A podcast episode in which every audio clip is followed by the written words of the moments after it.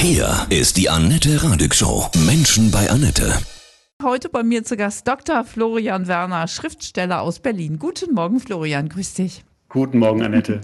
Du hast eine Liebeserklärung an Raststätten geschrieben. Hammer. Also ich muss gestehen, ich fand als kleines Mädchen Raststätten immer sehr skurril, so ein wirklich eigener Mikrokosmos. Ging dir das ähnlich schon so als kleiner Junge? Auf jeden Fall, wobei ich muss gestehen, dass meine Eltern, die gute, sparsame Protestanten waren, eher da nicht eingekehrt sind. Wir haben da vielleicht getankt oder so, ah. aber doch meistens die selbstgeschmierten Stullen ja. ausgepackt. Dann schön auf diesen Betontisch. Na, die gibt es ja zum Teil heute noch. Genau, es ja. ist ja ein herrliches Ambiente. Ne? Man ja. hat den Dieselduft in der Nase, die Autos rauschen vorbei und man kann da gemütlich picknicken. Wir reden gleich weiter über Raststätten.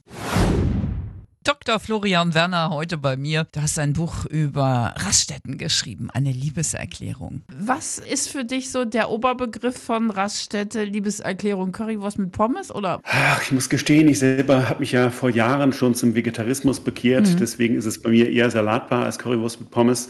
ähm, was mich fasziniert hat, ist einfach, dass man da wirklich alle Menschen treffen kann. Äh, vor dem Finanzamt, dem Tod und der Raststätte sind wir wirklich alle gleich. Da macht eben Angela Merkel genauso halt wie der Lkw-Fahrer wie der total übermüdete Familienvater auf dem Weg in den Urlaub. Ne? Und ja. man sieht da eben wirklich ganz Deutschland. Hast du mal recherchiert, die Promis auf Raststätten? Die Raststätte, wo ich mehrere Tage und Nächte mich einquartiert habe, äh, in Nord bei Hannover. Da wurde mir eben erzählt vom Pächter, ja klar, eben Angela Merkel war schon da. Sigmar Gabriel kommt immer wieder und isst da seine Gulaschsuppe auf der Raststätte. Udo Jürgens war auf Tour dort, Klaus Lage, Alfred Biolek und natürlich Rock- und Popstars, die on the road sind. Gibt es so eine Geschichte aus deinem Buch von, von einem Menschen, die dich ganz besonders berührt hat? Ja, wie du schon sagst, ich habe wirklich mit dem Pächter gesprochen, mit den Leuten da hinter der Kasse, mit dem Leiter der örtlichen Autobahnenpolizeiwache. Ähm, besonders berührend fand ich aber das Gespräch eigentlich mit einem Flaschensammler.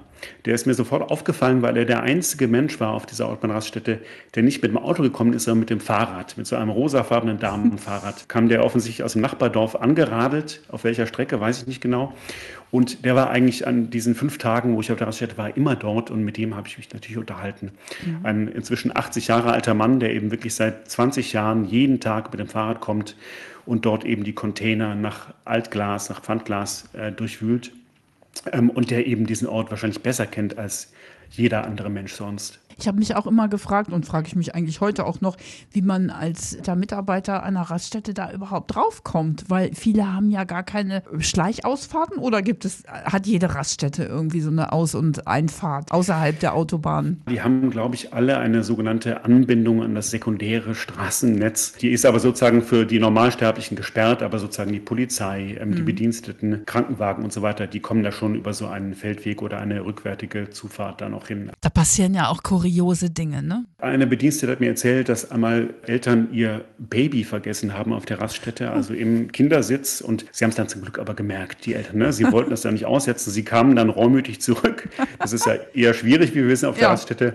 Also eigentlich eine furchtbare Geschichte, aber Happy End. Sie kamen wieder. Aber natürlich auch Ehefrauen und Männer, die da ihre Partner ja, ausgesetzt haben. Einmal wohl eine Frau, die, da kamen die Leute, die direkt aus dem Swingerclub waren auch nicht so richtig bekleidet. Und dann wurde da jemand einfach mal mal so vergessen oder stehen gelassen. Trucker hast du doch bestimmt auch viele getroffen. Die, die leben ja quasi auch auf Raststätten, ne? Mit einem sehr freundlichen Lkw-Fahrer aus dem Bergischen Land unterhalten, wirklich eine, eine Seele von Mensch, ein Hühner auch, ein richtiger 40-Tonner von Mann. Und das fand ich eigentlich erstaunlich, weil ich immer dachte, das ist wahrscheinlich gar kein so tolles Leben, immer den ganzen Tag hinterm mhm. Steuer und auf der Autobahn. Aber der erzählte mir, das ist sein Traumberuf. Ne? Schon sein Papa war auch Lkw-Fahrer, sein Bruder ist Lkw-Fahrer. Sie sind als Kinder immer den gesamten Sommerurlaub mit, mit dem Vater in der Kabine ähm, durch Europa gefahren und das war für ihn völlig klar, es gibt keinen schöneren Beruf. Und wenn er im Urlaub ist, dann träumt er schon davon, wieder zurück auf die Autobahn und dort zu fahren. Die Toiletten, das ist ja auch so ein Thema, ne? Ja, das ist ein Streitpunkt. Ich habe tatsächlich noch so aus Recherchegründen die klassische ähm, Toilette mit Toilettenfrau und Tellerchen und so mhm. besucht. Und natürlich auch die Sanifair-Toilette, die uns allen bekannt ist durch den Sanifair-Bon. Die ist, muss ich gestehen, im Regelfall dann doch ein bisschen sauberer als die, glaube ich, mhm. die, die Toiletten unserer Kindheit inzwischen. Aber sie kostet natürlich auch Geld. Ne? Und wir alle müssen dann diesen Sanifair-Bon ziehen. Schon bevor wir reingehen quasi, werden wir dazu verleitet, schon wieder was zu kaufen, Ja. zum Essen, zu trinken. Deswegen müssen wir nachher wieder auf die Toilette. Also wirklich ein Teufelskreis. In dem Moment, wo man den Sanifair-Bon zieht, Diese Absperrgitter da, ne? Das ist auch irgendwie, ne? Immer funktioniert irgendwas nicht. Ja, man wenn man stecken. klein genug ist, kann man sich so unten durchbücken, ne, durch den Kindereingang. Genau. wenn man kleiner als 1,30 Ja. ist, glaube ich. Wer kauft dein Buch? Die Raststätte, eine Liebeserklärung? Es ist tatsächlich erfreulich, ähm, dass ich sehr viele Leserbriefe bekomme.